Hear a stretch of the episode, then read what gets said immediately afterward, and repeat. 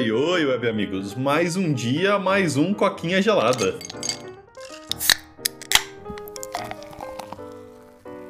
E cá estamos, cá estou, na verdade, né? Porque o Pedro não tá aqui hoje. Falta 10 minutos para 7 da tarde. Eu tô gravando agora. Então, se o episódio tiver 10 minutos, significa que eu terminei de gravar e vou começar a editar na hora que deveria sair. Porque vocês já estão acostumados com isso aí, né? É o jeito que a vida tá indo agora. Só porque é feriado essa semana. Não quer dizer que nenhum de nós dois teve folga. Essa semana para mim foi super torta. Deu problema no serviço, depois deu problema no apartamento. Eu tive que ficar ontem até 11 horas da noite limpando lá para poder entregar e devolver o apartamento antigo que eu morava. Tá complicado complicadíssimo, cara. Mas, bora lá, né? Que esse podcast aqui, pelo jeito, ele não vai parar nunca, né? Hoje aí eu vou falar de um rolê que aconteceu recentemente, aconteceu tipo ontem ou anteontem, assim, que é meio que uma treta entre dois YouTube, youtuber aí, que é um negócio que geralmente, sei lá, não dá muito. Como é que fala? Não dá muito interesse de falar, mas foi algo que eu achei interessante, que é, não sei pra galera que tá, tá acompanhando, é a, é a briga, entre aspas, né, do Jacksepticeye com o MrBeast. E aí, pra quem não sabe, o MrBeast é o maior youtuber que existe no momento. Ele é tão grande, assim, que ele meio que gerou todo um, um conglomerado, assim, de pessoas que estão copiando ele, tá ligado? É muita gente, hoje em dia, você entra no YouTube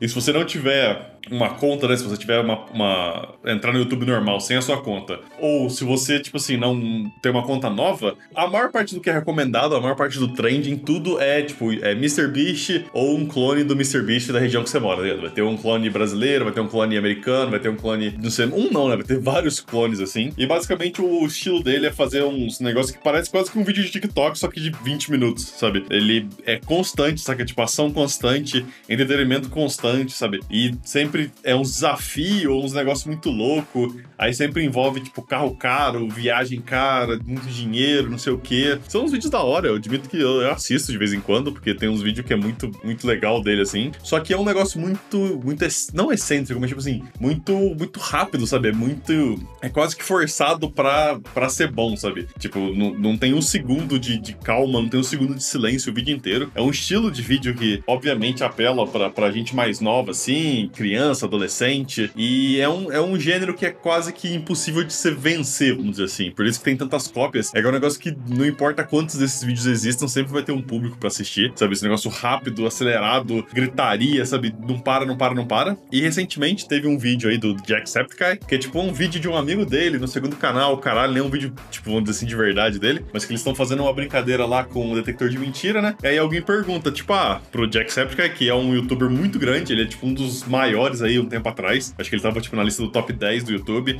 Ele é aqueles cara que começou, sei lá, uma década atrás fazendo let's play, fez amigo com o PewDiePie, essas coisas assim. Então ele cresceu nesse, nesse mundo aí de, de let's play. Hoje em dia ele faz comentário, um pouco de let's play, ele faz uns filmes também, tipo, uns filmes curto. Então ele é um, ele é, tipo, assim, o completo oposto do, do MrBeast. É mais uma questão de, tipo, assim, ele faz o que ele quer, o que ele gosta, o que ele tem paixão de fazer. E ele, sei lá, é famoso porque ele fazia isso numa época que tinha pouca concorrência, ele ficou famoso. E a galera meio que se apegou apegou a ele, né? Ao invés de se apegar ao conteúdo. Não que o conteúdo dele seja ruim, não que tenha nada de errado, mas é, é claramente mais amor à personalidade à pessoa por trás do conteúdo do que o conteúdo em si, que nem é com o MrBeast. E é que eu tô falando, ele, tá, ele fez um vídeo com um amigo dele, e aí nesse vídeo ele tá fazendo o detector de mentira lá, e, no, e alguém pergunta pra ele: Ah, você gosta do, do MrBeast? Ele fala que não. E aí a galera já começa, tipo, não, como assim? Não sei o que, ele é mó legal. E aí outra, outra pessoa, a mesma pessoa pergunta: Ah, você acha que ele estragou o YouTube? E ele fala que sim, basicamente o argumento dele é que ele meio que transformou o YouTube num jogo onde você simplesmente joga para ganhar o,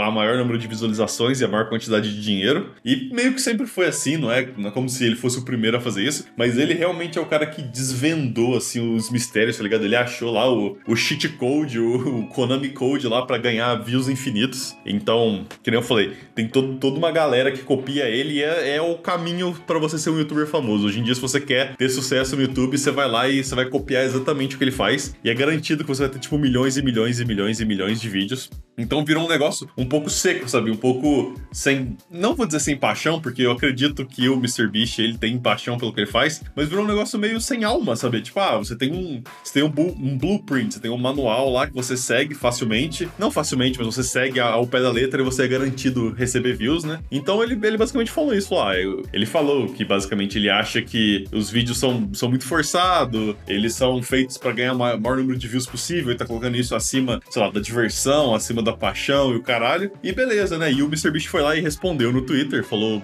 um monte de coisa lá. O que eu acho que não foi a melhor resposta, porque ah, esse, tipo assim, a galera puxou muito fora de contexto, vamos dizer assim. Que nem eu falei, foi um vídeo secundário do canal do amigo dele, onde ele simplesmente falou que o tipo de conteúdo é, é focado em views, o que é algo que o MrBeast mesmo admitiu, que ele monta os, os vídeos especificamente pensando em views, pensando em expandir a audiência, pensando em atingir o máximo de pessoas possível. Então, obviamente, ele vai sacrificar diversão e sacrificar, sei lá, paixão pela arte, vamos dizer assim, para ganhar views. Então, acho que ele, sei lá, ele ter reagido meio que agressivamente, fez lá um puta tweet, ah, não sei o que, bababá, eu podia falar mal do seu conteúdo, mas eu vou ser a pessoa melhor aqui. Foi um negócio meio bem torto, sabe? Ele, acho que ele se ofendeu por nada, tá ligado? Então, eu achei meio estranho, porque é algo que o MrBeast acaba fazendo bastante recentemente, né? E eu vou até defender ele um pouco, porque ele tá sempre, sei lá, sendo atacado por todo mundo. Acho que quando você é o, o primeiro lugar de qualquer coisa, todo mundo quer te derrubar, né? Então, constantemente ele atacando, ele é, ele é atacado, ele é atacado, né? E ser, entre aspas, aí, atacado pelo, pelo Jacksepticeye aí, um canal tão grande quanto o dele, talvez ele tenha se sentido um pouco ofendido e deu essa resposta imediata. Mas se eu não me engano, ele já deletou o, o tweet, né? Porque ele foi lá e conversou com o cara e eles se entenderam. Mas eu acho que, tipo, o ponto principal do Jacksepticeye, ele, ele ainda é válido, sabe? Há 10 anos atrás, 15 anos atrás, quando ele começou, quando o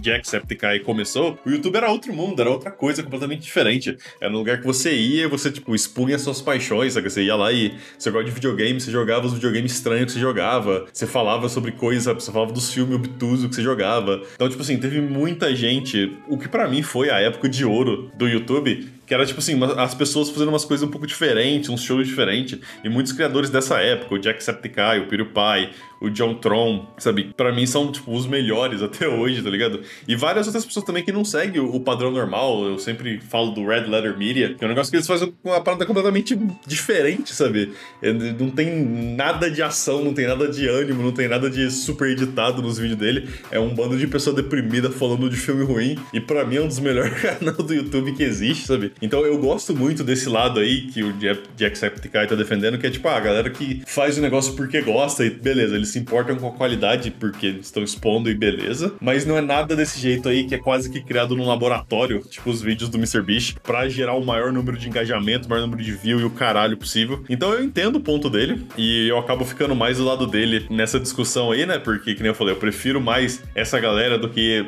um bilhão de cópias do MrBeast. Mas, nem eu falei, né? É foda você ser lá, o número um e ser atacado o tempo todo. E como número um, você nunca pode meio que atacar ninguém, né? Você nunca pode se defender, porque qualquer coisa que você falar, você meio que leva a sua, a sua fanbase, que é muito maior do que de qualquer um, a falar um monte de bosta do cara, e aí vira, parece que você tá atacando ele. Então, tipo assim, eu, eu meio que entendo os dois lados, mas que nem eu falei, eu, eu concordo mais com o ponto do Jacksepticeye. E que nem eu falei, os dois se entenderam no Twitter lá, ele deletou a resposta, eles conversaram e tão de boa, que eu acho que é o que ele deveria ter feito de primeira, né? Tipo, só falado com o cara, porque não foi nenhum ataque, não foi tipo, ah, não, ele é uma bosta, só tipo, ah, você basicamente tá falando pro cara, tipo, ah, ele joga bem demais o joguinho, sabe? Ele quer ganhar e ele só ganha então ele joga bem demais o joguinho. Foi basicamente um insulto.